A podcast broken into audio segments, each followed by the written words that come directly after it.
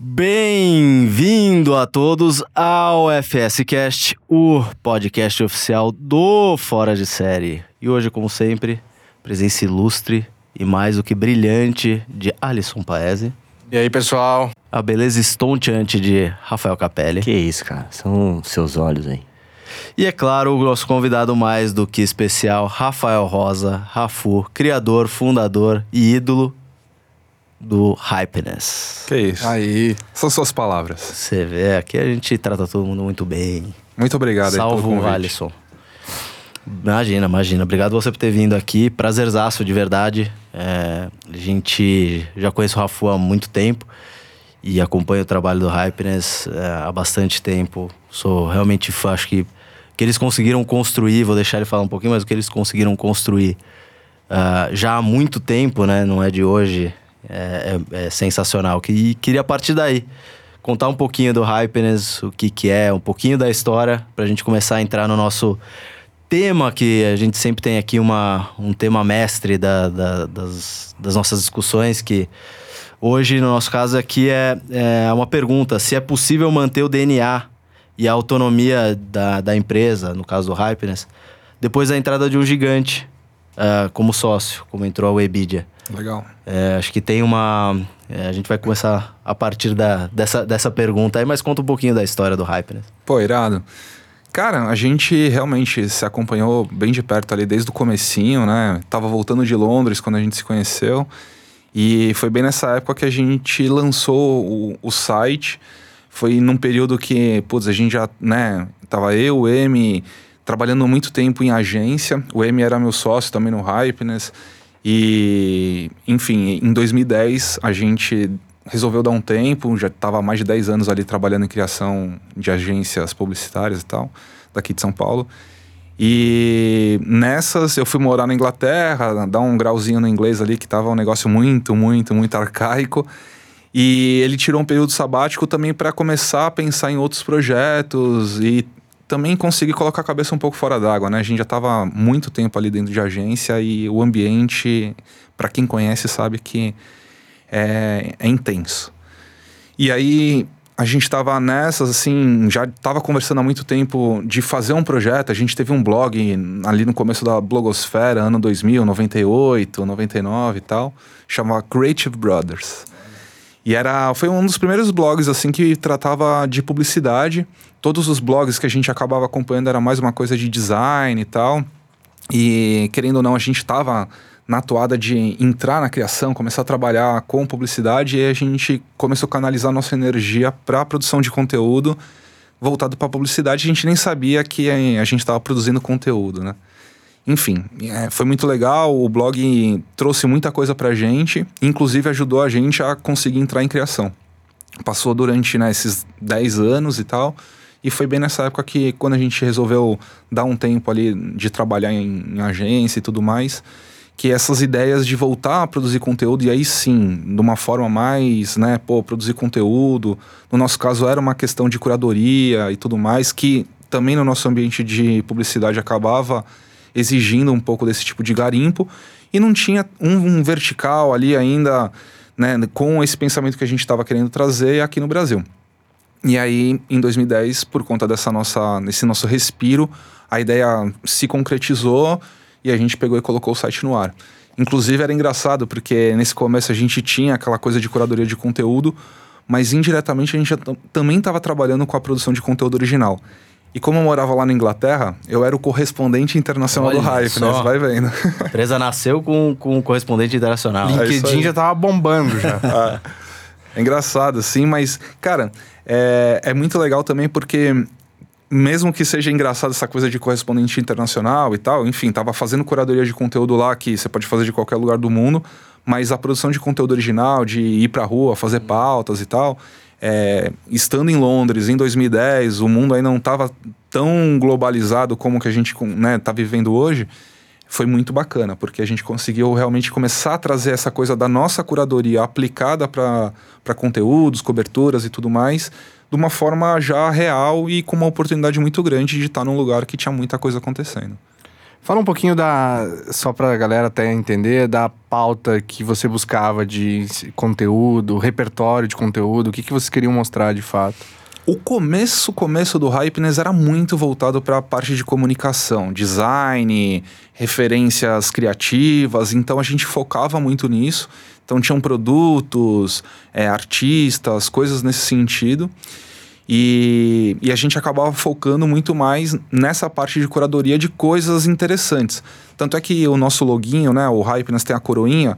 A coroinha, a ideia é justamente de coroar esse tipo de conteúdo, fazer esse garimpo de coisas legais e não trazer mais do mesmo. Mas era uma coisa que vocês gostavam, né? Vocês olhavam e falavam assim, cara, isso aqui é legal pra caralho, eu vou mostrar pra galera. É muito doido porque tinha muita coisa que a gente gostava que falava, nossa, isso aqui é muito inovador, isso aqui é disruptivo e tudo mais. E a gente fazia essa curadoria, caçava essa pauta e não era o que mais bombava. Clássico. E outras coisas que a gente achava menos, mas enfim, era legal e tal. Acabava, né? O despretensioso acabava sempre dando muito mais sucesso. Isso que era engraçado. E foi assim que a gente começou, fazendo a curadoria né, desses conteúdos muito com base em temas de comunicação, artes, visuais, esse tipo de coisa. Tanto é que a gente também tinha um, no começo um lema nosso que era de é, o Hypeness é, é pouco texto e muita foto. Né, porque também ah. supria muito essa necessidade para o mercado publicitário, para os designers, enfim, essa, né, esse tipo de, de pessoas que acabavam consumindo o Hypeness e quem foi parte da nossa primeira base ali de, de audiência. Então era isso, a gente acabava escrevendo muito pouco, né, dava um highlight ali sobre né, quem era, o que estava fazendo, ou um pouco do que, que era aquela ideia, e na sequência vinha a embed de vídeos, fotos grandes e tudo mais, era bem isso. Não tinha o, o, o mobile ali ainda estava longe né, de acontecer, já estava ali o iPhone rolando, mas a galera não usava, né? E nesse momento vocês já começaram a empresa já pensando, puta, é com isso que a gente vai ganhar dinheiro? É vamos ver o que acontece, talvez a gente ganhe dinheiro com isso. Qual, já, qual que era o mindset lá atrás? Por conta da publicidade e por conta de tudo que a gente foi vivendo na transformação das agências e a busca né, por publicidade, a gente já tinha identificado que tinha uma oportunidade legal ali na nossa mão para a produção de conteúdo. E aí fazer o famoso branded content. Até porque a gente já estava vivendo nessa transformação dentro das agências. Então as agências já estavam começando a buscar outras formas de publicidade. E aí a gente uniu meio que o útil ao agradável. A gente trouxe bastante do nosso know-how ali de ter né, trabalhado muito tempo nessa área e nas outras áreas que envolviam as agências e que a gente acabava se relacionando para incluir né, e meio que prototipar o que seria o nosso site e os nossos formatos comerciais. A gente é, demorou um tempinho, inclusive, até para conseguir fechar os primeiros contratos e tal. E até para ir aperfeiçoando também esses produtos, porque uma coisa é você ter uma visão e outra coisa é a prática, a demanda do mercado. O mercado ter a mesma visão, entender até que tem essa necessidade, né? Total, e é muito difícil. Eu lembro que em 2014, né, quando eu estava de cabeça assim no site, comecei a liderar a área comercial do, né, do não só do Hypeness, mas a gente tinha também o Casal Sem Vergonha e o Nômades Digitais nessa época foi muito interessante porque a gente já estava desde 2010 com vários formatos e jeitos né, de trabalhar com publicidade. E só em 2014 que a coisa começou a realmente, tudo aquilo que a gente já tinha desenhado, ter demanda. Então aí as empresas, os anunciantes começaram a enxergar mais valor naquilo e por quatro anos, né, para o negócio. dinheiro ali pra, mas, vocês, andar. mas uma coisa também que a, alongou o tempo de concretização desses projetos foi vocês não abrirem mão daquilo que vocês acreditavam também, eu imagino. Médio, viu, cara? Vou te é. falar que para a parte de branded content, acho que essa era a maior barreira. As empresas ainda não viam valor nisso. Hum. Então, para elas era filme na TV, o spot no rádio e o banner na internet. E aí, quando elas começaram a entender que o banner era uma coisa que, ok, tem, né, tem o espaço dele, tem o propósito de ter aquele banner lá, mas a relação com, com a audiência, com quem está consumindo aquela publicidade ou aquele conteúdo é muito diferente.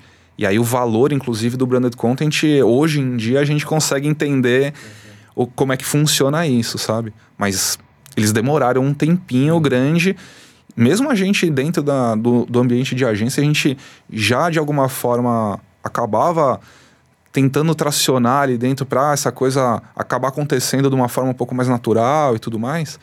E não foi, não rolou. Acabou rolando por necessidade mesmo de mercado e demanda que as marcas começaram a falar: opa, eu preciso também começar a trabalhar Pre- com isso. Pressão das marcas nas agências. né? Total, pressão Aí das marcas nas agências. É.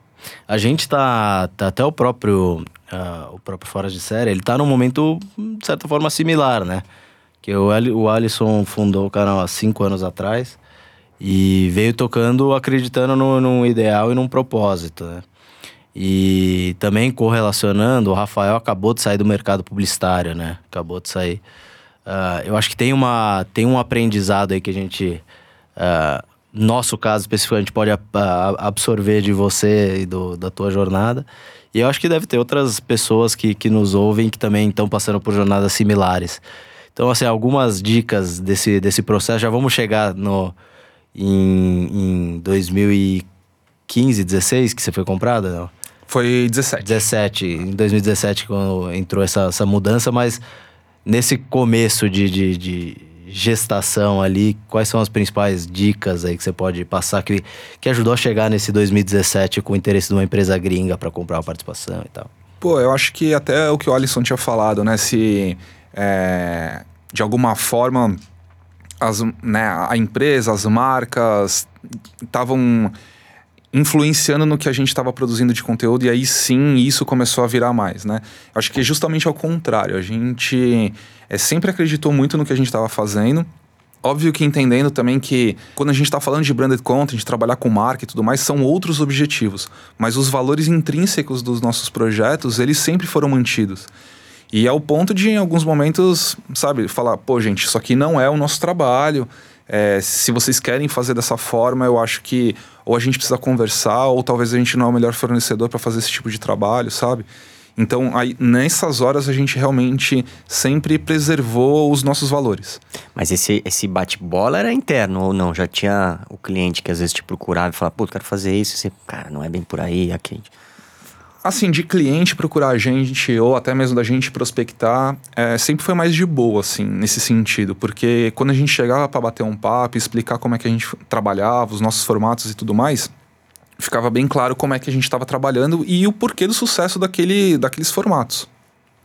O problema é quando, beleza, você explicou tudo isso, mas na hora do vamos ver, o andar da carruagem, a troca, as conversas, a agência, interlocutores, enfim, é, não é tão simples. Às vezes a conversa não tá falando com quem é realmente o tomador de decisão. Tem várias. É. Ou o cara fala, cara, legal pra caralho isso aí, mas eu preciso vender ingresso pro meu evento mês que vem. O cara dá um jeito de colocar o compromisso dele de curto prazo, assim. E às vezes é isso, assim, vai querer mexer num texto, numa abordagem, ou até mesmo num jeito de cativar ou distribuir aquele conteúdo que seja do jeito dele. Eu acho que é aí que a gente tem hoje em dia uma questão que o branded content é, tem um, talvez uma sensibilidade para isso, mas que cada vez mais as marcas estão entendendo, né? As agências também que é, muito do sucesso das campanhas se dá também porque é, aquele veículo ou, ou, enfim, aquele influenciador, ele está conseguindo trabalhar da melhor forma,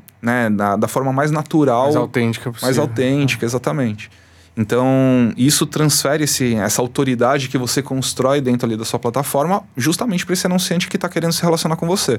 Se por acaso ele não quer se relacionar com você, mas ele quer estar tá presente no seu espaço, pô, a gente tem banner É, e é tudo que ia mais. E aí você roda banner lá e tá tudo Que certo. é outra dica importante, né? Tem que ter ali o, o feijãozinho com arroz ali, né? Tem, pra É. caramba. Até assim, o banner, ele, né? Isso é uma visão muito nossa, assim, mas o banner por ele próprio, assim, ele acaba de alguma forma virando paisagem. A não ser para uma pessoa que está realmente buscando alguma coisa e aí você tem hoje muitas ferramentas que entregam o que a pessoa está querendo ver. Perfeito. Ah, Você tem uma, uma, uma assertividade maior naquela peça Sim. ou naquela propaganda. Agora, ele por ele, putz, é difícil da pessoa ser impactada. Mas existem formas, e a gente tem trabalhado com isso desde praticamente quando a gente nasceu, que é contextualizar esse banner.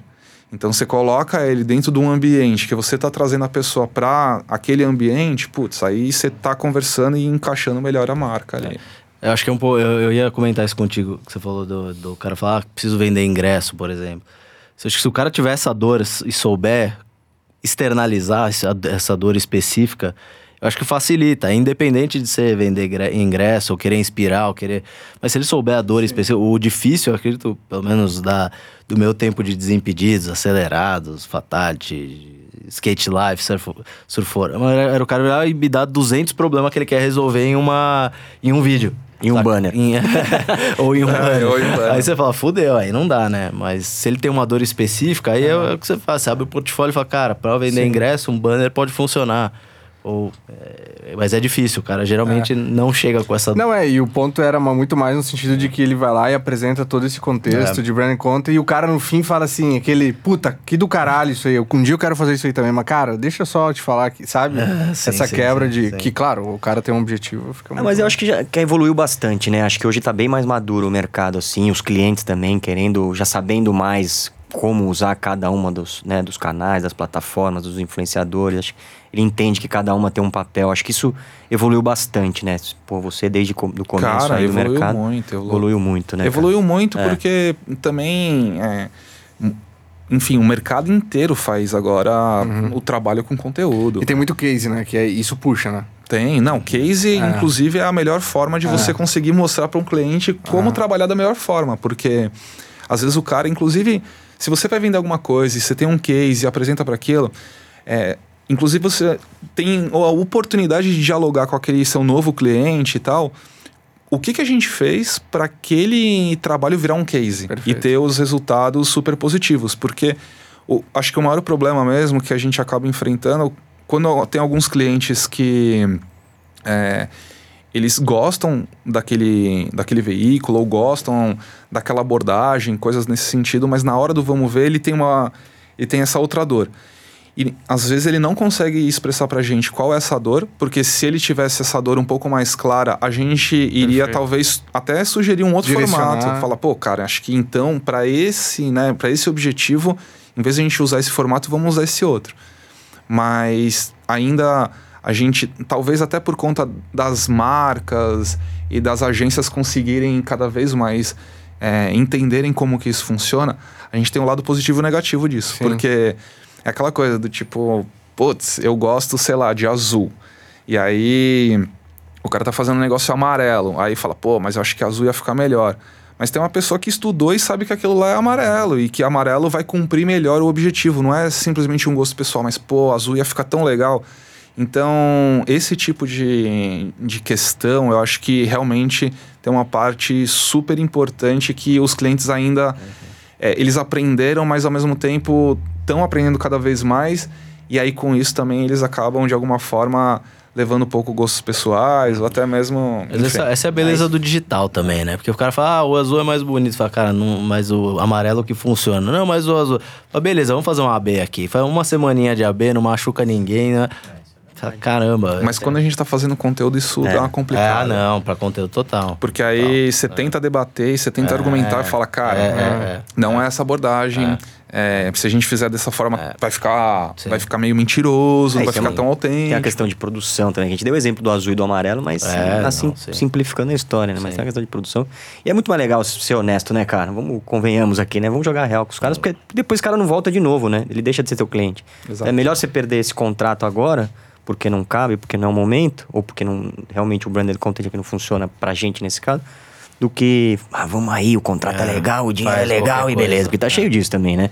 Eu acho que tem uma coisa muito legal também nessa, né, pelo que a gente tem vivido, que é, realmente tem alguns clientes que estão cada vez mais ficando mais parceiros, eles estão entendendo isso. As marcas estão entendendo cada vez mais também é, a questão do propósito, de estar alinhado com uma verdade, não só aquela verdade porque ela, enfim, ela vai ser melhor para aquele momento. Então, é óbvio que tem muita marca que acaba fazendo isso, mas tem muitas marcas que são legítimas nesse sentido. Então, quando ela tem um propósito muito claro e ela consegue, de alguma forma, trabalhar esse propósito, e aí seja com uma agência de comunicação, seja com um veículo, e vai trabalhando cada vez mais isso, cara, isso é tão poderoso que é até difícil de mensurar, porque é, a gente tem muitas ferramentas no digital para mensurar, mas tem muitas outras é, consequências de, né, dessa, desse trabalho de comunicação que é imensurável e que com certeza isso acaba impactando aquele leitor, aquele O consumidor. que é mensurável, em, mas não agora, né? Pra, sei lá, médio e longo prazo, que você não consegue pegar resultado até na gestão do cara, do diretor, né? Que as grandes empresas fazem rodízio, né? É, não. E aí, putz, traduzir em número, assim, é sempre É. muito complicado. Por mais que você coloque no longo prazo e coloque, sei lá, É. uma, uma equação ali pra funcionar, é, tem coisas que não são tão lineares assim, né? É que é difícil ter bom senso em números, né? Ou é muita bullshitagem ou não tem. É difícil as pessoas realmente conseguirem chegar no meio termo ali, que é uma boa parte imetrificável e a parte metrificável fazer direito, né? Saber o que, que tá medindo, o porquê. Então fica sempre essa confusão. Acho que uma coisa legal que eu, queria, que eu queria ouvir da tua história é o ponto de vista de audiência, que a gente não falou ainda, assim. Como que foi essa construção de relação nesses anos todos do Hypeness? Quem é a sua audiência? Como ela acompanhou esse crescimento? Legal. Cara, o começo é é aquilo, né? Acho que como quase tudo, né? Quando tá começando, ainda não tem números super expressivos e tal. Uma coisa que eu acho que é muito legal da gente falar da nossa audiência, até da crescida do Hypeness, ela vem um pouco junto com esse período ali, 2013, 2014, que veio junto também com as nossas primeiras grandes campanhas assim dentro do site. E acho que uma coisa meio que chamou a outra. Porque quando a gente começou a audiência era muito mais essa, né, o ambiente de comunicação, agências de publicidade, enfim, eu tinha trabalhado 10 anos em agência, o M tinha trabalhado 10 anos em agência, em agências diferentes, então você coloca um múltiplo muito grande. Aí a gente trabalhou em várias agências durante esses 10 anos, beleza, tem um networking ali grande, e você tá divulgando seu trabalho, aí os brothers acabam, pô, isso aqui é legal mesmo, e aí compartilha, né? Ainda a gente tinha aquele conceito de Facebook não era tão grande e, e virais e compartilhamentos eram outras, outros números que eram números de sucesso, né?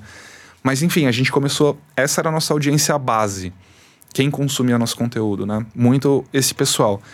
E aí, eu lembro que já em 2012, e aí nisso a, a Jaque, que era namorada do M na época, ela veio também pro Hypeness e começou a fazer uma parte editorial. E aí ela entrou justamente para fazer uma parte editorial que, o eu, que eu e o M a gente não fazia tanto. E a gente nem tinha colocado tanto no nosso radar que isso seria uma, um fio condutor muito forte no Hypeness, que é a parte de inspiração. A gente fazia muito inovação e criatividade. Tanto é que o Hypeness, né, a a nossa assinatura é inovação e criatividade para todos. E quando a Jaque entrou em 2012, ela trouxe muito essa frente de, pô, acho que dentro de inovação e criatividade, inspiração é uma coisa fundamental. Então a gente começou também, a trabalhar com pautas inspiracionais e aí ligar histórias inspiradoras com questões de criatividade, com questões de inovação e tudo mais. E aí esse foi talvez o nosso maior salto da onde a gente estava para onde a gente queria ir. Porque quando a gente começou a trabalhar mais com essa questão da inspiração, putz, o nosso leque assim de oportunidades de conteúdo ficou muito grande. E aí isso também fez com que a gente ampliasse a nossa audiência, né? as pessoas que iam se relacionar com o nosso site e com as nossas pautas. E aí, consequentemente, cara, eu comecei a receber até uns feedbacks que era engraçado, assim, que, sei lá, um amigo publicitário tem um tio que é dentista. Aí o tio dentista, de repente, compartilhou, falou alguma coisa, ouviu no Facebook do tio, ele compartilhou uma matéria do Hypeness, que falava, sei lá, de uma cadeira de dentista futurista. E um outro que o, sei lá, Eu, eu tia... vi um que o pai publicou, amigo teu. Eu vi no teu Facebook esses dias. Você falou, pô, o, teu, o dia que teu pai publicou, te falou do, do Danilo, acho teu amigo. Tá aqui uma, uma história do dia que o teu pai falou de uma matéria do, do- que saiu no Hypeness pra você. Faz de 2000 e sei lá, 5 também. Caramba. Lembrança, lembranças do Facebook. lembranças do É, Facebook. você republicou esses dias. Ah, eu acho que eu, pode crer, foi o, o Solero, né? O Daniel Solero. Daniel, que o isso, pai isso, dele tinha é. falado, né, de alguma coisa que tinha saído no Hypeness, ele tinha até me zoado. E nessa época eu ainda tava trabalhando em agência, porque eu fui morar lá na Inglaterra, voltei e ainda fiquei mais dois anos trabalhando na W Macan. Uhum. E o Daniel Solero trabalhava lá na Macan. E era muito engraçado, porque eu era o cara, né, que tava lá e era o, ah, pô, ele tem o Hypeness ali também, um projeto paralelo, não sei o que, não sei o que lá. E, putz, uma galerinha X ali da agência conhecia e que conhecia o site e também me conhecia. E essa escalada, essa coisa da inspiração, é, foi muito legal porque eu fiquei dois anos lá e dois anos em agência, cara, muda tipo 300 pessoas, assim, né? E foi engraçado que pessoas novas começaram a chegar, pessoas novas e novas de idade também, né? Começaram a entrar lá na empresa e tal. E essas pessoas já chegavam lá e eu tava lá, tipo, andando pela criação, de repente eu vi o cara lá com o Hypeness aberto, Hum, é assim. legal isso. Da hora. E o cara, tipo, não fazia ideia de que eu tinha alguma relação com o Hypeness. E, enfim, e, e tava lá consumindo o nosso conteúdo. Então, acho que isso foi muito legal, justamente por conta dessa parte de inspiração, porque isso começou a divulgar mais o nosso trabalho para mais pessoas e, consequentemente, a gente conseguiu fazer uma das nossas né, vontades ali no começo do projeto, que era da curadoria. E aí, essas pessoas que às vezes chegavam por um conteúdo, sei lá, o, o tio dentista que chegou pela cadeira de dentista futurista, de repente ele estava consumindo um artista que tinha um trabalho muito legal, sei lá, de aquarela, sabe? Uma coisa não tão ligada com a outra, mas que tinha uma relação super intrínseca dentro do que a gente estava produzindo de conteúdo Foi- no hype, né? Foi a partir daí que foi a virada, então. Você, na- no teu olhar, assim. Na, Cara, com certeza, assim, tipo, de 2012 para 2013, né, depois de dois anos ali de produzindo conteúdo, só eu e Amy fazendo conteúdo, conteúdo, conteúdo, é, quando a gente começou a colocar um pouco mais de inspiração ali, a curva começou a melhorar e a gente era muito engraçado, porque tinha um casal sem vergonha e o casal, ele foi meio que um hit logo quando a gente lançou ele, né? Eu nem participava do casal no começo, era só o Amy e a Jaque mesmo. Dá uma explicada no Casal Sem Vergonha. Casal Sem Vergonha foi um blog né, de relacionamentos que nasceu com a ideia de ser um vlog né, do M da Jaque, meus antigos sócios e tal, e de um casal de verdade, falando sobre histórias de verdade dentro de um relacionamento. E eles tinham muita premissa de gravar vídeo. Quando a gente não tinha nem youtuber como termino- terminologia. né? Isso foi 2009, 2010, assim. E aí, quando eles publicaram em 2010, que foi nesse período sabático nosso ali de respiro de agência, cara, acho que o primeiro vídeo, segundo vídeo, assim, já tava com mais de 100 mil visualizações. E aí, nessa época, puta, era um número astronômico.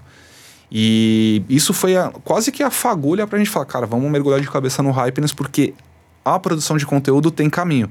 E aí tem umas coisas né, do próprio casal, porque aí falava, abordava sexo, era um casal de verdade, tal, abordava sexo, aí o YouTube já negativava, você não podia fazer publicidade.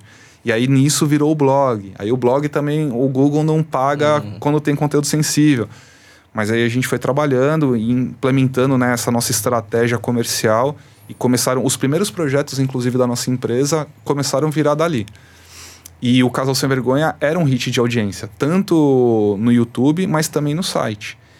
Página do Facebook e tudo mais. E pra gente era quase que um benchmark interno, porque, pô, aqui tá indo muito bem, então a Sim, gente tem que foi laboratório.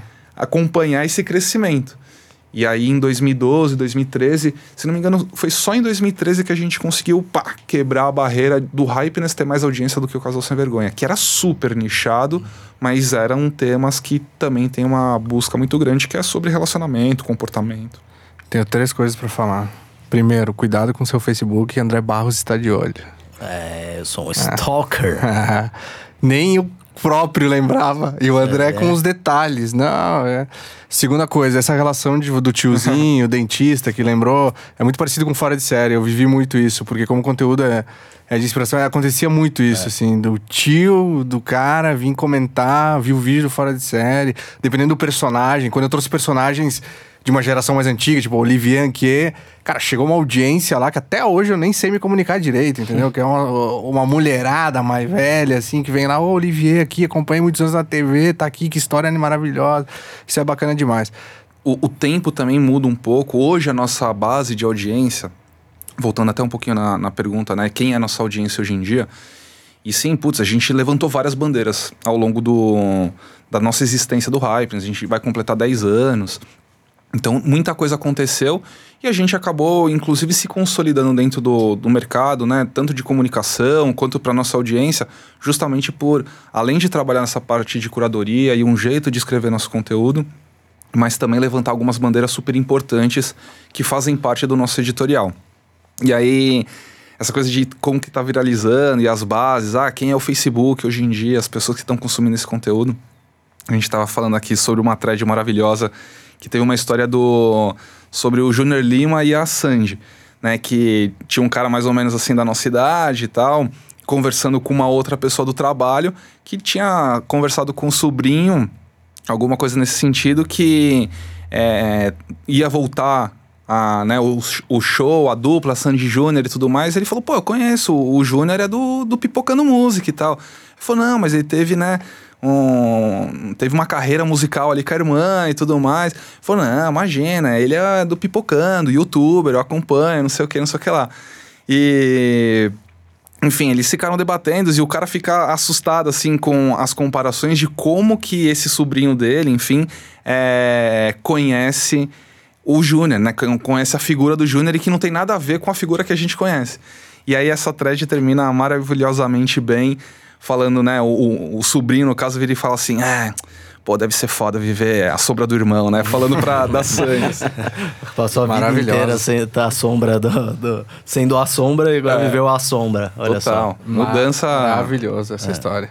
Você falou do, da, das mudanças de conteúdo. Eu sou polêmico mesmo. Você sabe é, que as é, câmeras estão pegando as suas cara, ações, eu, eu sou gostei. polêmico. Mesmo. André Barros. É. Show. Processo André, tá, gente? Não fora de série. O André, só o André. Tá, não, mas é autêntico, é. a percepção, era muito louco, é né? Isso, Tanto é que a galera. que não sabe, cara. Muito. É verdade. É outro mundo. É outro mundo. É, eu tive, eu tenho um, um, caso interessante desse. Uma vez eu tava, tinha um, um filho de uma, uma moça que trabalhava na, na, na produção do, do Desimpedidos. Ele sempre acompanhava o dia da, da, da, gravação. E um dia tava o Kaká e o Fred. O moleque, meu, pirou, não sei o que, desceu com uma camisa. Tava o Kaká e o Fred na porta da, da, depois da gravação para sair, os dois um do lado do outro. O moleque veio no, tipo, no meio dos dois, uh, com uma camisa para assinar. O Kaká já com aquele jeito dele, assim, né? é. né? Todo simpaticão, pegou a caneta pra assinar. O moleque vira, entrega a camisa pro Fred. Pro Fred. O cara fica com a caneta na mão, olhando, cagando de rir. Então, é, essa percepção. Eu falei, até falei pra ele, falei, cara, esquece, você é o melhor, foi o melhor do mundo, de não sei o que. Agora você é o chefinho, velho. Esquece. Virou tiozão. Tem Virou gente que tiozão. conhece o Romário como deputado, né, cara? Só deputado, como, é. é. Não como... Que belo exemplo. É verdade. É. E é verdade, a história é real mesmo, faculdade, é isso. Verdade, cara. verdade. Pô, ele tá indo. Tá, tá jogando bem ali nessa, nessa nova posição. Ah, ali. tá bem, tá bem, tá bem. Tá, é tá representando. Esse é monstro, esse aí. E você falou das mudanças de conteúdo do, do, do Hypeness, né? Eu acredito que tenha mudado bastante a linha editorial, Sim. agregado mais informação, mais temas, tocar temas mais sensíveis ou não, tratar de. Eu vejo muita coisa, muita. Uh, muito, muita publicação positiva no, no, no Hypeness, que eu acho muito legal, assim. Pontos de vistas positivos a respeito de, sei lá, adoção, a respeito de até temas sensíveis com relação à mulher, à inclusão. Não trata de forma pesada e sim de, de forma super uh, pra cima, né? Uhum. Como, como que mudou esse conteúdo? O que, que é essa, essa linha editorial? O que ela mudou e como mudou nesse tempo? Cara, acho que a primeira mudança foi justamente nessa época, quando a gente começou a trazer inspiração.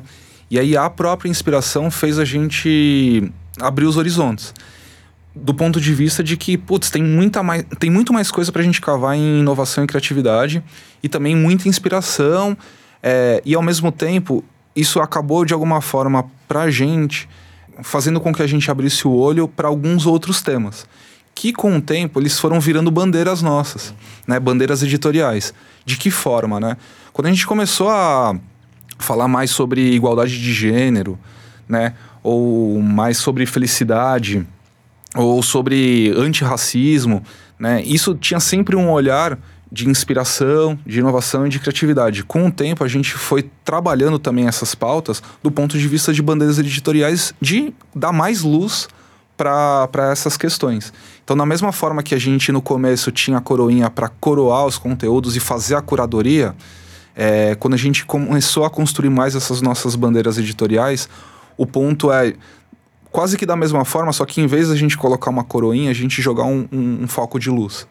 Então, isso fez com que a gente também é, entendesse aonde que a gente deveria ou não trabalhar, de que formas trabalhar, se a gente vai ser mais agressivo, se a gente vai ser um pouco mais otimista, em, até que ponto que a gente deve entrar ou não em determinada situação e o que é realmente as nossas bandeiras editoriais em essência e que se de repente uma pauta como essa acaba entrando no mainstream, a gente tem o nosso lugar de fala para também estar tá debatendo né, aquela, aquela situação, aquela questão. E isso também fez com que a gente também olhasse para dentro e começasse a trabalhar nessa parte de lugar de fala, trazendo mais pessoas para trabalhar com a gente justamente pessoas que têm mais protagonismo para ter esse lugar de fala do que a gente. Porque a gente era muito limitado também para conseguir realmente ter representatividade em diversos temas. E teve algum, algum assunto, algum tema que vocês levantaram que gerou discussão, que foi ruim, que a audiência caiu matando? Porque hoje em dia tem isso, né? Putz, cara, toda semana. E, qual que, como que é essa gestão de crise lá dentro, cara? Como que vocês fazem essa, esse fogo eu acho que assim, quando a gente dá umas vaciladas, erra, ou às vezes, né, acontece, cara, em qualquer veículo, assim, sabe? Às vezes você é, tem uma informação e aí às vezes você vai publicar, ela acaba indo é, com um número errado ou distorcida de alguma forma. E quando alguém levanta isso pra gente do tipo, opa, você deu uma vacilada ali, ou você escreveu uma coisa que tá escrito errado, qualquer coisa assim, putz, a gente é, somos os primeiros a levantar a mão e falar, opa, obrigado aí, vamos ajustar, vamos fazer, vamos acontecer. Agora, temas que a gente é, tem como bandeiras editoriais e que aí são pontos de. Quando a gente entende que aquilo é um ponto de vista, né, a crítica ou até mesmo o elogio, cara, a gente deixa ele no lugar onde ele tem que ficar, que é dentro desse, sei lá, desse plasma onde a gente não vai se relacionar com ele, entende? Porque é muito difícil e qualquer questão que seja muito pessoal ou que tenham pontos de vistas muito distintos, né? É, lados e tudo mais, putz, acho que não são discussões que valem a pena a gente ficar. Fomentar, né? É, ou fomentar ou aprofundar. Ali, né? Porque tem gente que vai acabar, de alguma forma, sempre querendo achar o lado negativo daquela coisa. Vou dar um exemplo. A gente teve uma matéria e falava sobre um motorista de Uber. Na verdade, era sobre um ator global que estava fazendo um trampo de motorista de Uber porque o cara tava sem grana e achou um jeito de trabalhar. Pô, super digno, entendeu? É, perto do que a gente vê sim, por aí, sim, né? Sim. É, o cara super digno ali fazendo o trabalho dele e tal. Mas era um ator e tal. Só que ele era um ator negro. E isso tem as, todas as questões por trás do que, que é ser uma pessoa que está dentro de um ambiente que é, de alguma forma, indelitizado e que tem pouco espaço né, para uma gama de todas as pessoas estarem participando e ter os mesmos pesos. Então, cara, o cara tava vivendo essa necessidade aí e a gente fez uma matéria super bacana contando sobre a história de vida do cara. Foi uma matéria que, inclusive, teve uma audiência super grande. E teve uma audiência super grande do ponto de vista das pessoas que estavam olhando para aquela matéria e se relacionando com ela, tendo empatia sobre aquele acontecimento. E pessoas que também estavam gerando audiência pra gente, só que para ficar metendo pau. Do tipo assim, olha aí o Hypeness querendo né, ficar falando, qualquer coisa assim. Pô, entra lá no site deles, lá, vai lá na. Né, ver as fotos de quem trabalha no Hypeness. Não tem um negro lá e tudo mais, não sei o que, não sei o que lá. Quando na verdade as pessoas já estão querendo falar alguma coisa ou colocar uma verdade, sendo que, cara, eles nunca viraram pra gente e falaram assim: ah, quem trabalha com vocês, né? Quem escreveu essa matéria? Pô, quem tinha escrito aquela matéria era o Cauê, que hoje em dia é nosso editor e que trabalhava com a gente há já mais de anos, já está dois anos trabalhando com a gente quando ele escreveu essa matéria, e ele é negro, então ele tem o lugar de fala para falar um monte de coisas que estavam escritas naquela matéria, sabe? Só que as pessoas querem problematizar de alguma forma. Ou, cara, por mais que se de repente, sei lá, eu tivesse escrito essa matéria, né, branco, hétero e tudo mais, é, eu não tenho meu lugar de fala ali, mas o que invalida também a minha uhum. opinião sobre, de repente, estar tá falando sobre uma questão. Entende? Eu acho que assim, a gente também tenta trabalhar bastante de dar lugar de fala para quem tem representatividade naquilo. Porque, putz, eu vou ter minhas limitações para falar sobre determinados assuntos e para outros assuntos eu tenho um pouco mais de profundidade. E isso bom é uma senso, coisa né? normal, é. E o bom senso é a parte fundamental para isso tudo. É. Mas é, acaba acontecendo dessa forma, assim, sabe? Tipo, até às vezes uma pauta que pode ser super positiva, que a gente está levantando alguma questão e tudo mais, que é para ser conversada, debatida e tudo mais, tem gente que vai querer olhar aquilo e problematizar. O ponto de. Uma coisa que eu queria conversar contigo também é o ponto de vista de entretenimento. Hoje tá. Esse tema é. Pô, pauta para todo mundo, né? Que tem que transformar todos os conteúdos em entretenimento. Não dá mais para fazer conteúdos que não carreguem junto essa característica. Como que você. Eu acho que aí, enfim, vou até deixar você entrar mais no, no tema, mas como que vocês tratam desse tema lá dentro? Encaixar. Vocês pensam nisso ou vocês já se consideram entretenimento parte do core mesmo, que vocês fazem? Cara, é, é louco, assim, né? Porque entretenimento é, depende como que você quer colocar o entretenimento. Sei lá. Tem uma é, tem uma série na Netflix que eu gosto bastante, que é o Explicando, que é da Vox.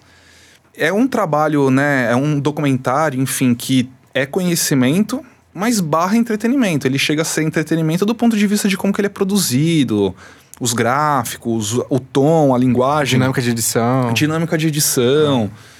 É muito legal. Quem narra, né? Todo o formato, assim.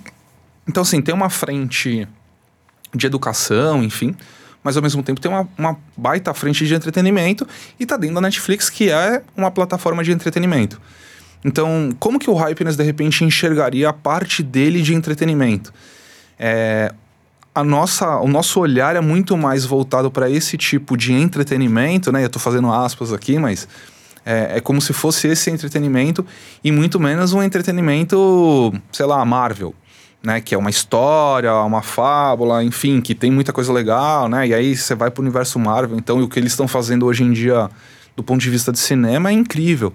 Entretenimento puro, do ponto de vista de quase brainless. Ok, é, tem um trabalho mental de você acompanhar toda essa jornada, a saga Marvel, mas, cara, é um filme que você põe ali no sofá, se não quiser é, se comprometer muito, beleza, é uma história de super-herói bacana, bem contra o mal e, e vai que vai.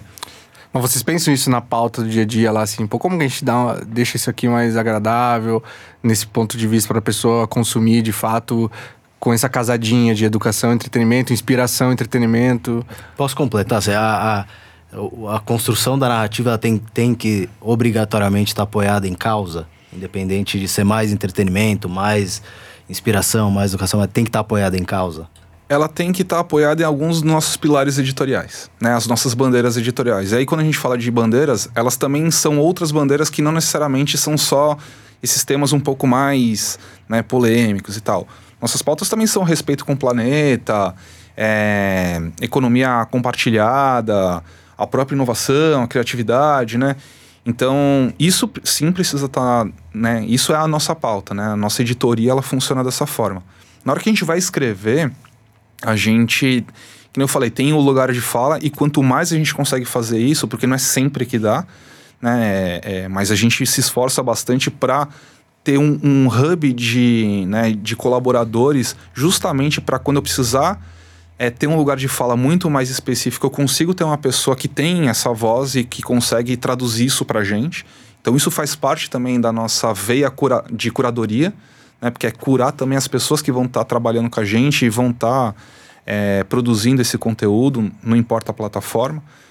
Mas quando a gente está falando uma coisa um pouco mais leve, a gente tem até uma, é, uma categoria dentro do Hypeness que é a sessão Hype, que a gente fala sobre cinema.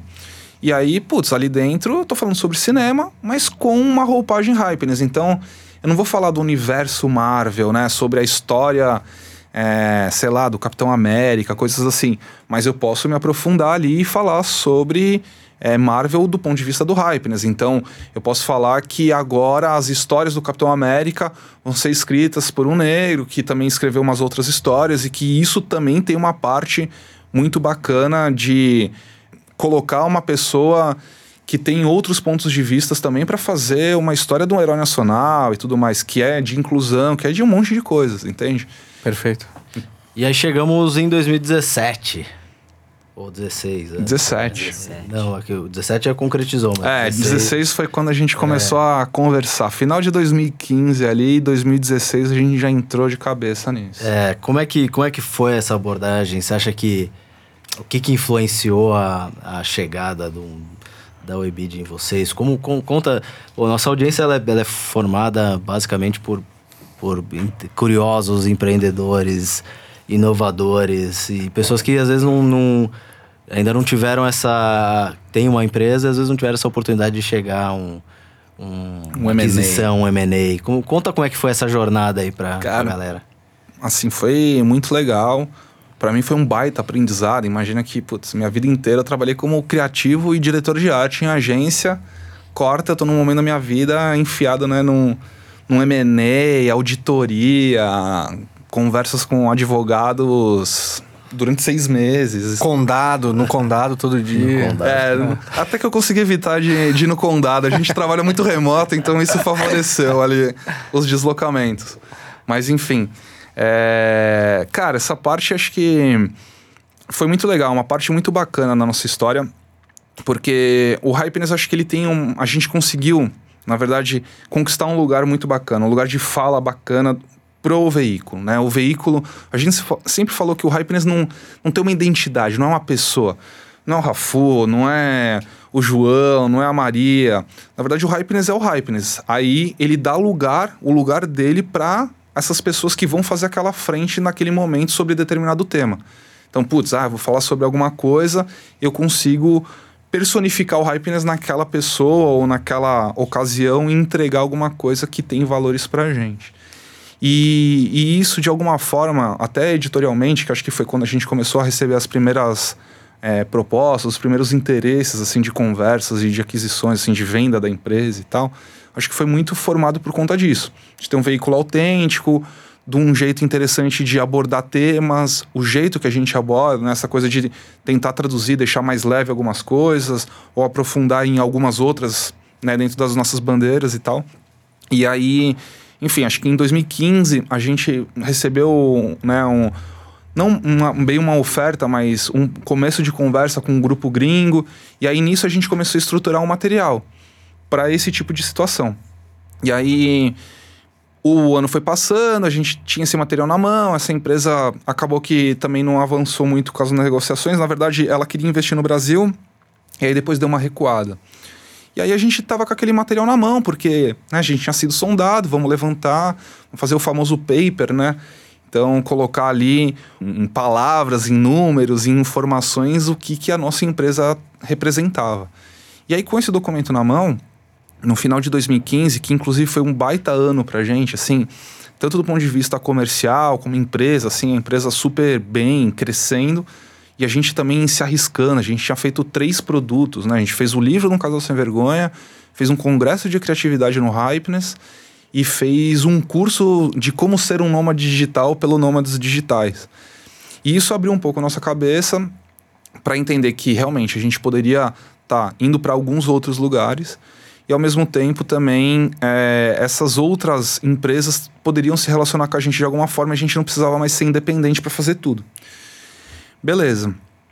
E aí, no final de 2015, a gente tinha esse documento, essas conversas não andaram muito, e aí em 2016, na proximidade ali do, do Salto by Southwest e tudo mais, eu comecei um contato com o pessoal da Webidia, com o Renato Paiva, que era o diretor comercial, né, VP comercial lá da, da Webidia, e, e falei do Hypeness, eles já estavam fazendo algumas aquisições, falei que a gente tinha sido sondado e tudo mais. Ele falou, pô, você tem um paper aí para para me apresentar? Eu falei, tem. Ele falou, pô, vem aí um dia, vamos tomar um café, deixa eu ver o que, que, que vocês têm na mão. Apresentei para ele, ele ficou maluco. Falou, putz, cara, vocês têm uma coisa muito valiosa, muito bacana. Vocês estão trabalhando também é, de uma forma muito interessante com o mercado, coisas que a gente colocou como visão de trabalho no longo prazo, do ponto de vista de produtos comerciais, estratégias comerciais. E vocês têm audiência, vocês têm uma marca que ela tem penetração, ela se relaciona bem com diversos públicos. É interessante, eu vou levar isso aqui para dentro e vamos ver o que, que o CEO acha. E aí, na sequência, ele conversou com o Cyril e não deu três dias, eles marcaram outro café para eu ir lá de novo e aí contar um pouco da história do Hypeness, no caso aí pro Cyril, que era o, o CEO da, da Webidia Brasil. E, cara, a partir dali foi é, mais uma questão da gente organizar todas as informações para eles, para aí sim dar o próximo passo, que seria formalizar um contrato e como que isso ia funcionar, todas as regras, né, para Quem fica, quem, fica, quem, sai. como é que faz, os dinheiros e etc.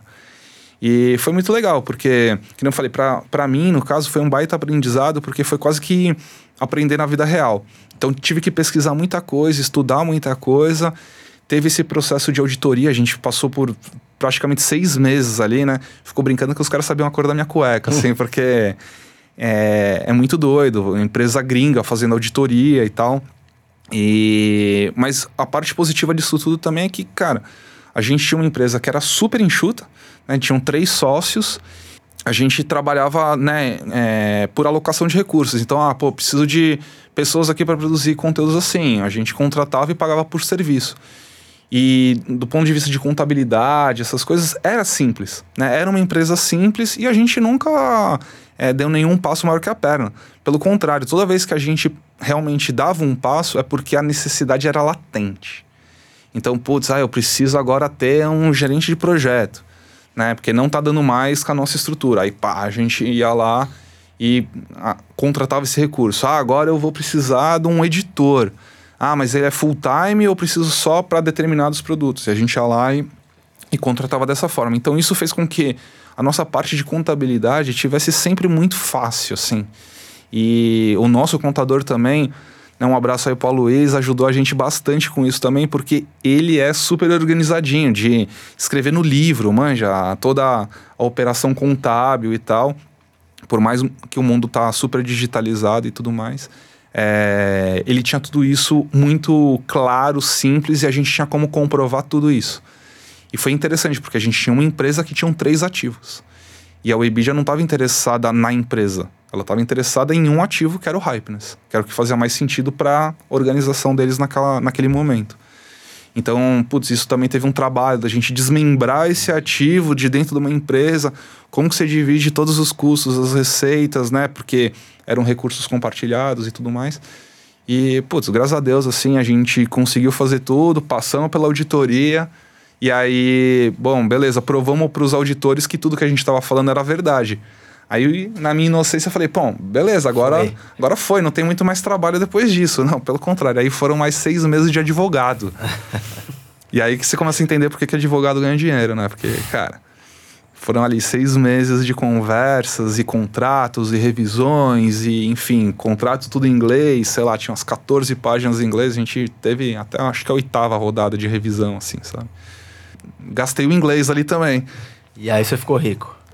Cara, eu não fiquei rico, não. O Emiajac, sim. Eu não, porque eu acabei não vendendo minha parte na sociedade. Acho que isso foi uma, um ponto também super importante para a gente concluir o negócio. A gente iria fazer né, a venda do ativo, mas para essa venda se concretizar, eu também precisava é, gerenciar essa operação depois que ela viesse para dentro da Webidia. Então, teria que virar um executivo da, da empresa, né, da, do grupo Webidia, justamente para continuar tocando o Hypeness e aí cumprir com a minha parte também de, enfim, deixar esse negócio rodando, fazer todas as transições que iriam acontecer ali pela frente. Isso é muito legal. Isso aí a gente pega vários aprendizados. Até a gente teve um, um papo com o Amor e Pinho, da, da B Startups, que uma das coisas que ele falou e, e você confirmou aqui, assim, não adianta você querer uh, buscar investimento, você precisa querer buscar investimento e estar tá pronto para receber investimento, né? Então, assim, você tinha o paper, você tinha a é. contabilidade organizada, você tinha a estrutura, você tinha o planejamento. Então, estar preparado é, é, super importante. E outra coisa que chama bastante atenção é o fato de você não ter vendido a tua participação.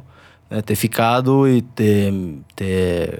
Lógico, a parte de manter o executivo ela é relativamente normal, né? O cara compra é. o ativo, mas... Navio sem capitão. É, navio sem capitão não vai mas de não ter vendido, né? Tu fala, beleza, já que eu vou ficar, eu vou ficar como sócio, eu não vou ficar só como executivo. Isso também é bem interessante, né? Cara, para mim era uma coisa que também fazia sentido, assim, porque. Você parte... queria, sim. É, assim, na verdade é, era uma coisa do tipo. Se eles me querem lá para tocar esse negócio e comprovar que dá para fazer, né, e acontecer e crescer e todos os objetivos que tinham por detrás da gente tá tomando, né, essa, essa iniciativa, é, me fez também, de alguma forma, falar para eles: então, tá bom, vamos acreditar juntos, vocês continuam como sócios. Porque, para mim, naquele momento, especificamente naquele momento também, era uma coisa do tipo assim, cara, é, se eu for para lá como executivo, somente como enfim, ter uma função e não só me entregar de corpo e alma como um sócio também, é, não fazia tanto sentido. Não fazia tanto sentido porque eu gostaria também de ver o que a gente conseguiria fazer e até como empresa o que, que a gente ia conseguir projetar e crescer que fazia parte também do nosso sonho e das nossas iniciativas de tomar essa decisão. Porque até para voltar um pouco sobre a decisão, né? Por que a gente resolveu vender? pô, vai vender a empresa? Tá funcionando, tá dando lucro, tava tudo certo, na verdade. E o lucro, inclusive, é, vamos concordar que ele acaba sendo até. É, do ponto de vista, se você for comparar faturamento, se eu faço o mesmo faturamento, hoje em dia eu vou acabar tendo menos lucro, porque eu tenho uma estrutura muito, muito maior, maior, ali para segurar do que o que a gente Sim. tinha antes. Mas a ideia era de continuar crescendo. E a gente estava num momento de empresa justamente por conta dos produtos que a gente estava lançando, e divisão de mercado e tudo mais. Desculpa, e até o quanto você, pessoa física, ganha. Porque se a empresa te pagar como dividendo 10 e se receber 10 como salário, você vai receber menos. É, total. Então, então em todos os aspectos, é, você tem razão. É, e, e, cara, era uma coisa de querer acreditar também junto com eles, né? Enfim, é, e tem também um lance, assim, aí eu vou falar né, de questões pessoais minhas, mas de também estar tá perto e ver a, aquela coisa acontecer né, de trabalhar para aquela decisão também dar certo. Porque a decisão era de crescer. Pô, a gente construiu uma coisa legal, tem cinco anos, né? A gente estava completando cinco anos de Hypeness. Falou, pô, os próximos cinco a gente consegue projetar um crescimento muito legal de tudo que a gente construiu até aqui. E aí os meus sócios falaram, putz, mas a gente tá pensando em tocar a empresa de uma outra forma, a gente não sabe se exatamente a gente vai querer seguir nesse negócio. Então eles também tinham uma questão que eles também estavam um pouco já sem tanta vontade de ficar com a mão na massa na parte de produção de conteúdo. E eu entendo super, assim, porque é, desde a formação da empresa eles não tiveram um segundo de trégua, né? É, por mais que eu tava lá desde o começo do Hypeness, eu ainda voltei pro Brasil, ainda trabalhei em agência, fazia tipo uma jornada dupla ali de trabalho, porque também tinha minhas responsabilidades no Hypeness e tal. Mas eu não tava convivendo só com aquilo, 100% com aquilo, e ainda do jeito que a gente startou aqui, cara. Era um quarto, né? Era um quarto onde a coisa toda acontecia. E aquilo acaba dando uma, uma saturada e tudo mais, enfim. Era uma, uma decisão que a gente tomou junto, assim. E, e voltando para a nossa dor inicial, você acha que a tua presença é um fator determinante para ter conseguido manter o DNA do Hypeness mesmo com a entrada de um, de um gigante, de uma empresa com o tamanho da Webidia, com todos os protocolos, todas as empresas que de alguma forma querem interagir, que elas já têm e querem interagir com o Hypeness? Cara, acho que foi muito. Foi muito bom eu ter continuado. Eu acho que se eu não tivesse continuado, é, os valores do Hypeness iam continuar se mantendo da mesma forma. Mas eu acho que assim, quando a gente está falando, e ainda mais para a empresa que o Hypeness foi e o momento que essa empresa estava passando, a minha ida junto com. Né, né, nessa, nessa fusão, enfim, nesse, nesse processo, foi primordial para fazer a integração porque a Webi já não estava integrando só com o Hypeness. Eles passaram por uma série de integrações, né, de aquisições, na verdade. Então, eles compraram Minha Vida, já tinham comprado Tudo Gostoso, compraram a Paramaker, né, empresas grandes que vieram com muitas pessoas para dentro da própria empresa. Né? O Hypeness era o, a empresa que estava indo que tinham pouquíssimas pessoas. Eu tinha meu departamento comercial, uns gerentes de produto e os nossos editores, que todo mundo, inclusive, trabalhava na nuvem. Então, do ponto de vista de integração com a empresa, o Hypeness foi muito simples, porque a gente tinha é, lugar mesmo ali no escritório e tudo mais super reduzido e tal. Tinha o jeito da gente trabalhar, que teria que integrar com o jeito que a WebG inteira trabalha. Mas, do ponto de vista de integração com o grupo, e até pelo trabalho que eu venho fazendo lá dentro, isso ajudou, assim, é, foi primordial para que tudo isso que a gente está vivendo hoje em dia acontecesse e, de certa forma, a gente conseguisse é, não manter o, a essência do, do hype, né? assim, a essência editorial. Acho que isso o grupo entende bastante e ele respeita bastante o editorial de cada um dos verticais que estão ali dentro. Mas acho que do ponto de vista de integração foi fundamental até para a gente conseguir passar tudo que a gente tinha em essência de né, os nossos acertos para o grupo uhum. e também fazer a transição né, de absorver o que, que o grupo tem ali de, né, de avanços e tudo mais para a gente conseguir ganhar tempo e já colocar isso dentro de casa também rodando dentro de uma estrutura que já estava toda formada. Não é só receber investimento, você teve apoio dos caras também, né? Cara, não é só botar a grana, falar, tá aqui a grana, vai lá, Rafu, faz as coisas, não. Isso, isso justamente fez com que a gente fechasse com a, com a Webidia. Porque a nossa ideia nunca foi de conseguir só investimento. Né? Na hora que eu tava falando com o MK Jack, qual era o futuro do Hypeness, o que a gente ia fazer, hoje a gente ia reestruturar a nossa própria empresa e montar um, uma outra, né, uma outra divisão ali em diretorias e modus operandi, ou a gente ia atrás de um parceiro. A gente nunca foi atrás de um cheque. Porque um cheque é aquilo. A pessoa não tá nem aí para o que está acontecendo, ela só vai querer saber do número. E quando a gente foi atrás de um parceiro, o parceiro ele também divide com a gente é, outras responsabilidades.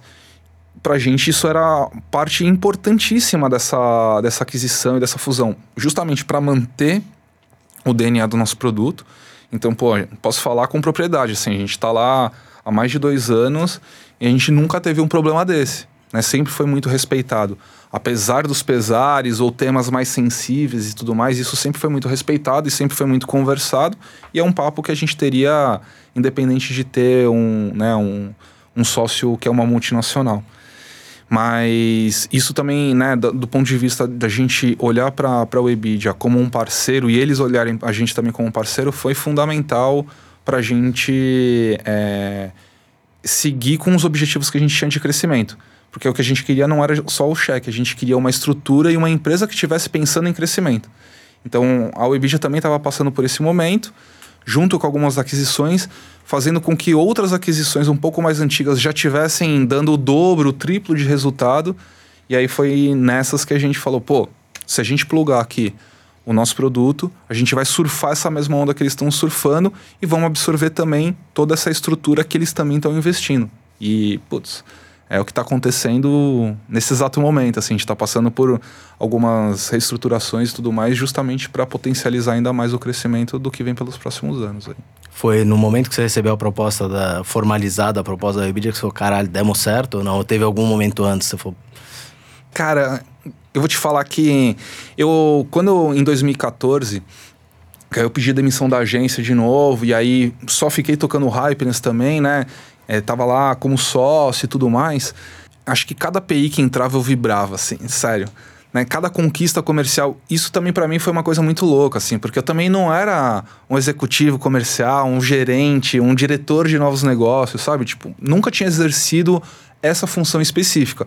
Eu vendia minhas campanhas para os meus clientes, assim, às vezes, sei lá, o atendimento ia lá e não conseguia fazer tão bem esse trabalho de venda e nem vou culpar o atendimento, assim, sabe? Do tipo, pô, o cara não consegue fazer o trampo. Não, é difícil, cara, é uma Você venda. Apontou pro Rafael, né?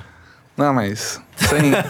eu sempre vendi, cara. Aí, ó. Não teve o atendimento certo do lado. Essa Brincadeira. Não, atendimento bom é matador, porque ele tem a relação com o cliente. E aí é isso que faz com que as campanhas boas consigam ir pra rua. É a relação de confiança. Então, eu trouxe um pouco dessa, né, dessa relação de uhum. confiança que eu tinha com as minhas campanhas com os trabalhos comerciais ali com o Hypeness. E, cara, é, esse lance de dar certo, né? Cada PIzinho, cada campanha, aí a gente foi começando a conseguir emplacar projetos especiais, projetos maiores. Eu acho que nessa hora, antes até mesmo da venda, já falava: caralho, tá dando certo. Boa. Temos temos perguntas. Explicar o inexplicável, conquistar coisas que eram até então inconquistáveis. Conta pra gente como é que você explica um time de futebol ter dois mundiais com apenas uma Libertadores. Fala pra gente. Pô, Rafael, o cara foi o mais formal possível, é, né? É. Vivia junto contigo, teu dupla. Pô, Nicão, cara, trampamos junto ali durante um bom tempo, né, como dupla criativa, virando altas madrugadas e aprontando altas confusões. Imagina, né? É, quem vê, né, virando altas madrugadas, fala, ah. esse cara tava na balada, né? Não, é, tava lá fazendo layout, fazendo uma campanha. É. Nicão foi, foi uma, uma, uma menção honrosa aqui, porque a pergunta dele foi, pô, pelo amor de Deus, né, Nicão? Tá fácil essa aí de explicar. foi só uma menção honrosa. Nicolas Bergantin. Um fofo. Redator da, da agência África hoje. Ô, louco. E um, e um ídolo da Pontifícia Universidade Católica. Fundador do, do Grêmio Esportivo. Futebol da, Porto Alegre. Do Grêmio Futebol Porto É, Nicão, Nicão é, é um... um HD que é. está muito Tem muitas referências, Muito, principalmente cara. esportivas, Ele é assim. bizarro, o Nicolas a gente é não bizarro. consegue entender como que cabe tanta referência e tanta escalação de time antigo Aí sim. que ninguém usa pra nada, mas ele usa pra alguma coisa. Mas essa pergunta dele, tem muita gente que tem essa dúvida ainda, viu, cara? A resposta nunca foi dada. Já foi O dada. pessoal tá procurando, o pessoal tá procurando. País convidado, cara. Era fácil. Essa aí tá fácil. Que nem o cara lá. hoje. País convidar. Então, se a gente convidar aqui, então tem mundial. Tá vamos fazer um grupo aí. Tem uma pergunta aqui agora mais capciosa que eu não sei se você vai querer responder. Se você não puder responder, O André adora. você, você, você fica à vontade. E depois, na sequência, ele mandou uma pergunta mais respondível. Então vamos ver. E aí, Rafu, e aí, André, tudo bem? Aqui é o Guilherme, do Quebrando Tabu. Queria perguntar pro Rafu sobre esse investimento que eles receberam aí da, da Webedia, que é uma empresa francesa, certo? Queria saber como é que funciona isso, mas sendo bem direto, eu quero saber de quanto que foi esse investimento e quanto quantos por cento eles levam do Hypeness. Boa. Esse é o Guilherme Meles, fundador do Quebrando o Tabu. É um uma das principais cabeças lá ainda hoje. Pô, é, compartilha muita coisa nossa. Lá trombei o Gui no, no Salto by Southwest esse ano. Gente finíssima. Sabia que o Guilherme foi meu produtor, cara? É mesmo? Foi produtor do Desimpedidos. Aí ele parou pra tocar o Quebrando Tabu, começou a voar. Hoje Tomou ele- a boca. Hoje ele tomou a boca, hoje ele tá fazendo a série pro Netflix. Animal, cara. Não, cabeça muito Bizarro, boa. né? Ele, é, Cabeça ele é muito boa. demais, pô, inteligente pra caramba. Cara, é, números assim, a gente não pode abrir. Uma coisa que eu posso falar é: a gente não teve investimento, né? O- foi realmente uma, uma aquisição. Então, o M e a Jaque venderam a parte deles integralmente do Hypeness e a Webidia comprou essa parte. Então, hoje eles são sócios majoritários aí nessa sociedade. E é isso. Acho que o que ele queria saber, talvez, é como que calculou isso, né? Como que, que, a essa, gente. que talvez. Eu não sei se é o que ele quer saber, mas talvez é o que boa possa ser pergunta. interessante aqui pra, pra Como galera. fez o valuation? Como fez o valuation dessa. Da, dessa... Condado vibra agora. É, né? Cara, tem algumas formas, né, de fazer um valuation. A gente foi de uma forma muito simples, assim, é, pelo momento que a gente também estava vivendo e pelo momento da sociedade e tal. Então a gente foi muito em cima do, do EBITDA mesmo da empresa. É, e também a gente colocou algumas outras coisas ali como valor é, não palpável. De marca, tipo. De marca, a gente nem conseguiu calcular isso porque precisa ter Mas empresas... colocou um prêmio lá. Fez o múltiplo de EBITDA e mais um prêmio de marca. A gente de- colocou muito também a parte de relacionamento com Ah, as sim. agências. Sim, sim, sim. Porque, cara, De ecossistema ali que vocês tinham. até, né, até a gente fechar o contrato, então vamos falar de seis anos, né? A gente já tinha rodado mais de 300 campanhas no Hypeness. Então isso fez com que a gente ganhasse tração, fizesse muita coisa legal, trabalhasse com muitos clientes e assim, trabalhasse com todo o mercado de publicidade brasileiro. Aí, pô, mas todo, todo, cara, basicamente, né, em Que é São bolha, Paulo. que é uma bolha.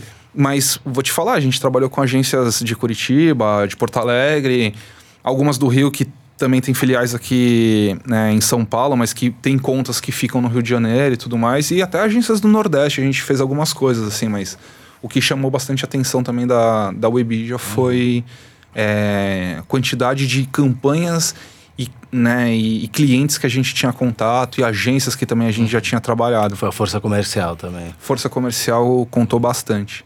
Até para minha ida lá também, estruturar como que ia funcionar essa, essa migração comercial, integrar o meu time comercial com o time comercial da Webidio.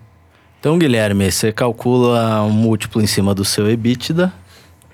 Se essa for uma pergunta para você, obviamente. Você calcula um múltiplo em cima do seu EBITDA e coloca um prêmio pelo seu relacionamento e pelas coisas que você já construiu com marcas.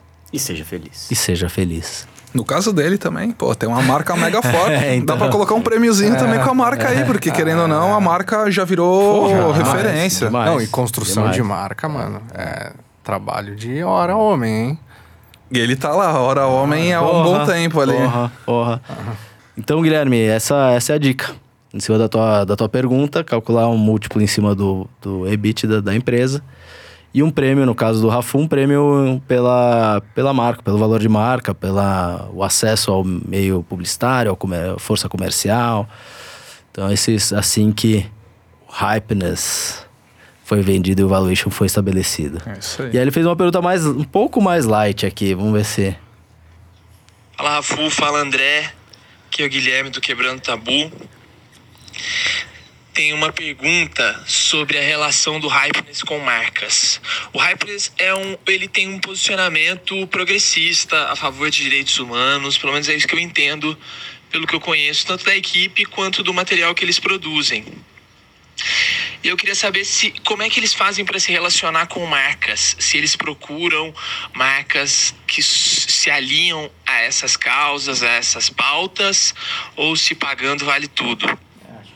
E se já chegaram a recusar alguma marca porque a marca não, não condizia com o que editorialmente o Hypeness acredita.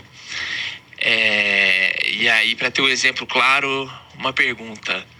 Rafu, o Hypeness faria uma campanha da Havan? Você entendeu porque que eu quis deixar até o final?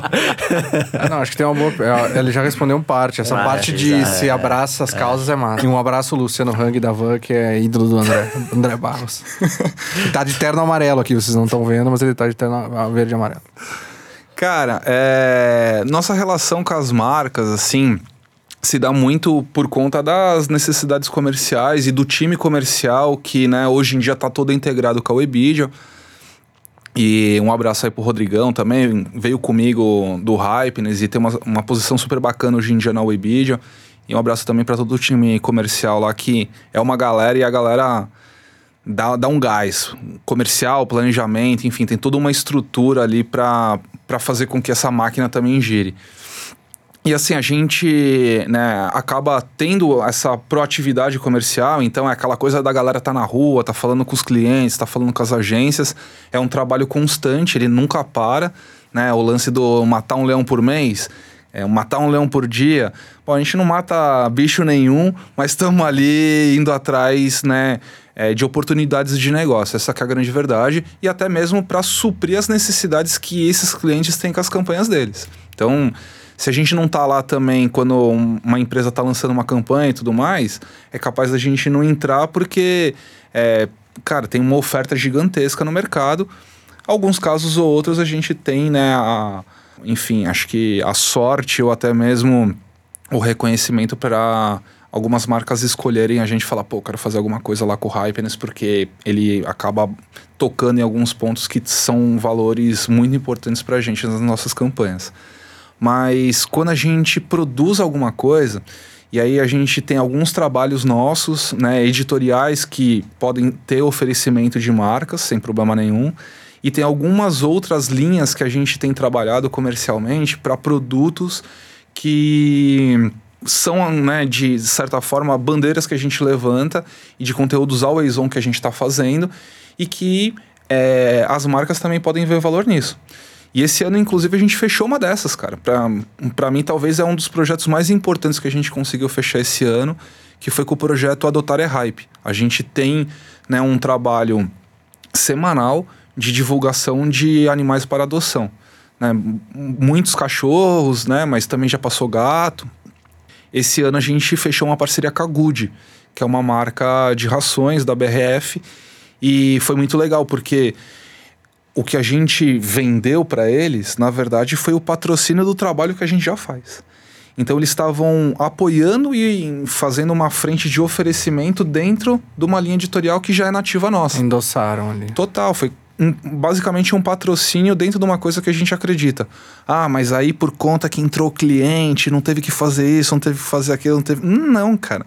Pelo contrário, eles até ajudaram a gente porque eles abriram frentes com outras ONGs que também estão com animais para adoção e disponibilizaram esse banco de dados para a gente para também fazer parte do banco que alimenta a gente nas nossas iniciativas todas as semanas. Então, tem coisas muito legais nesse sentido também, né, de trabalhos nossos que algumas marcas enxergam valor do ponto de vista do que a gente já está fazendo e elas querem se relacionar. Muito bem, respondida a pergunta de Guilherme Meles. E esse é o fim de mais um FSCast, o podcast oficial do Fora de Série. Obrigado, Rafão. Prazer Tamo junto, valeu aí, Ótimo, obrigado pelo demais te convite. receber aqui. Capelli. Muito obrigado. Muito obrigado. Sempre um prazer. Sua serenidade, colocações pontuais e muito inteligentes. Obrigado, Alisson, pela sua astúcia. Obrigado, foi demais. Muito inspirador pra gente. Inspirador demais, Ouvir né? a tua história e, e te ter como referência de verdade mesmo. Porque é um lance muito parecido com, que- com que eu lá atrás comecei e agora com os meninos a gente tá nessa total. Pô, irado, cara. Obrigadão aí pelo convite. Irado participar aí com vocês. Sucesso demais aí no, no projeto. Muito legal poder contar um pouquinho da nossa história aí. E tem muita coisa boa ainda por vir. Muito bem. Não esqueçam de seguir o Rafu nas redes sociais, arroba RRRAFU. Rafu. Rafu. No Instagram e no Twitter. arroba Hypeness no Instagram e no Twitter. Esse Isso é um aí. pouco mais fácil. H-Y-P-E-N-E-S-S. Não deixem de seguir a gente também, arroba Fora de Série, em todas as redes sociais e os nossos perfis pessoais que vão estar na descrição deste podcast e deste vídeo. Obrigado a todo mundo, valeu, até o próximo, tchau. Valeu. Obrigado.